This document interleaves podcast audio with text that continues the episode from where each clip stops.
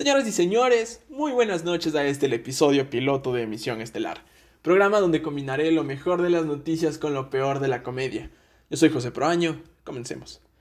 Los circos, lugar mágico donde un hombre vestido de manera chistosa dirige a una bola de animales y payasos. En el acontecer nacional, este señor con traje chistoso es del CNE y los animales y payasos son la voz del pueblo, la fuerza del cambio, nuestros candidatos presidenciales.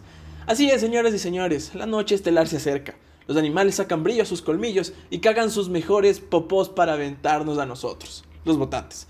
Los payasos preparan sus mejores chistes para contarnos y los mejores dulces para lanzarnos, ya sea en forma de camisetas que usamos como pijama o trapeador, un sándwich con cola y a veces un puto pan, dependiendo cómo les haya consentido al CNE, claro, un colchón o incluso una tapa sin olla. Este año tenemos varios aspirantes a payasos que se presentaron ante el circo, entre ellos un cantante que tiene el mismo peinado y los mismos lentes más de 20 años y que su más gran hit fue juntarse con músicos más talentosos que él.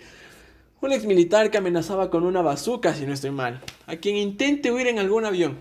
Parece que se le olvidó que se escapó del país en un helicóptero. Lo mismo, pero más feo. El llaverito, como lo ha denominado cierto medio de comunicación, que lo único que ha hecho fue... nada. ¿En serio? Bueno, siguiente.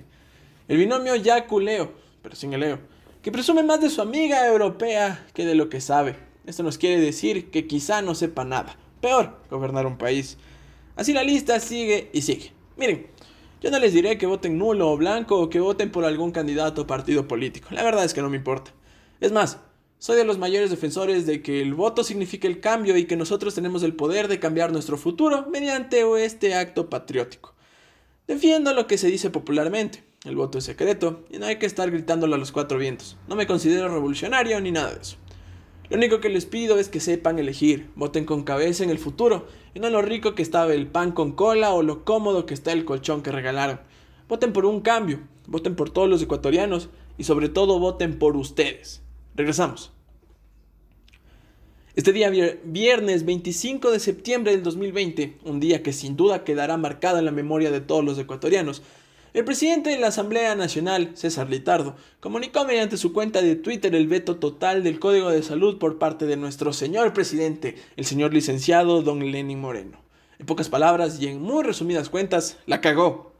Así es, señoras y señores, se pegó una cagada monumental, más fea que el propio estadio. Se añade así una más a su incontable lista de cagadas. Ah, sí, cierto, no ha hecho un culo en los cuatro años de mandato.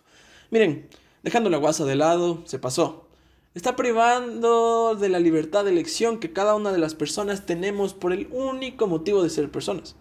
Este señor cada día pone en riesgo la vida de más y más ecuatorianos y hoy les tocó a las mujeres. Hemos aguantado vara más de cuatro años con sus pendejadas y parece que llega a su final. No le deseo mala suerte, solo que pague por sus acciones, hoy, mañana o en algún futuro no muy lejano. Solo espero que nunca se cruce con mi tía, que prometió por Diosito que lo va a lanzar en su silla de ruedas desde las antenas del teleférico sin frenos. Amigos y amigas, eso fue todo por el día de hoy. Si les gustó lo que escucharon, no duden en compartir. Espero seguir con este proyecto y sin nada más que decir, descansen y sueñen con los angelitos. Chao, chao.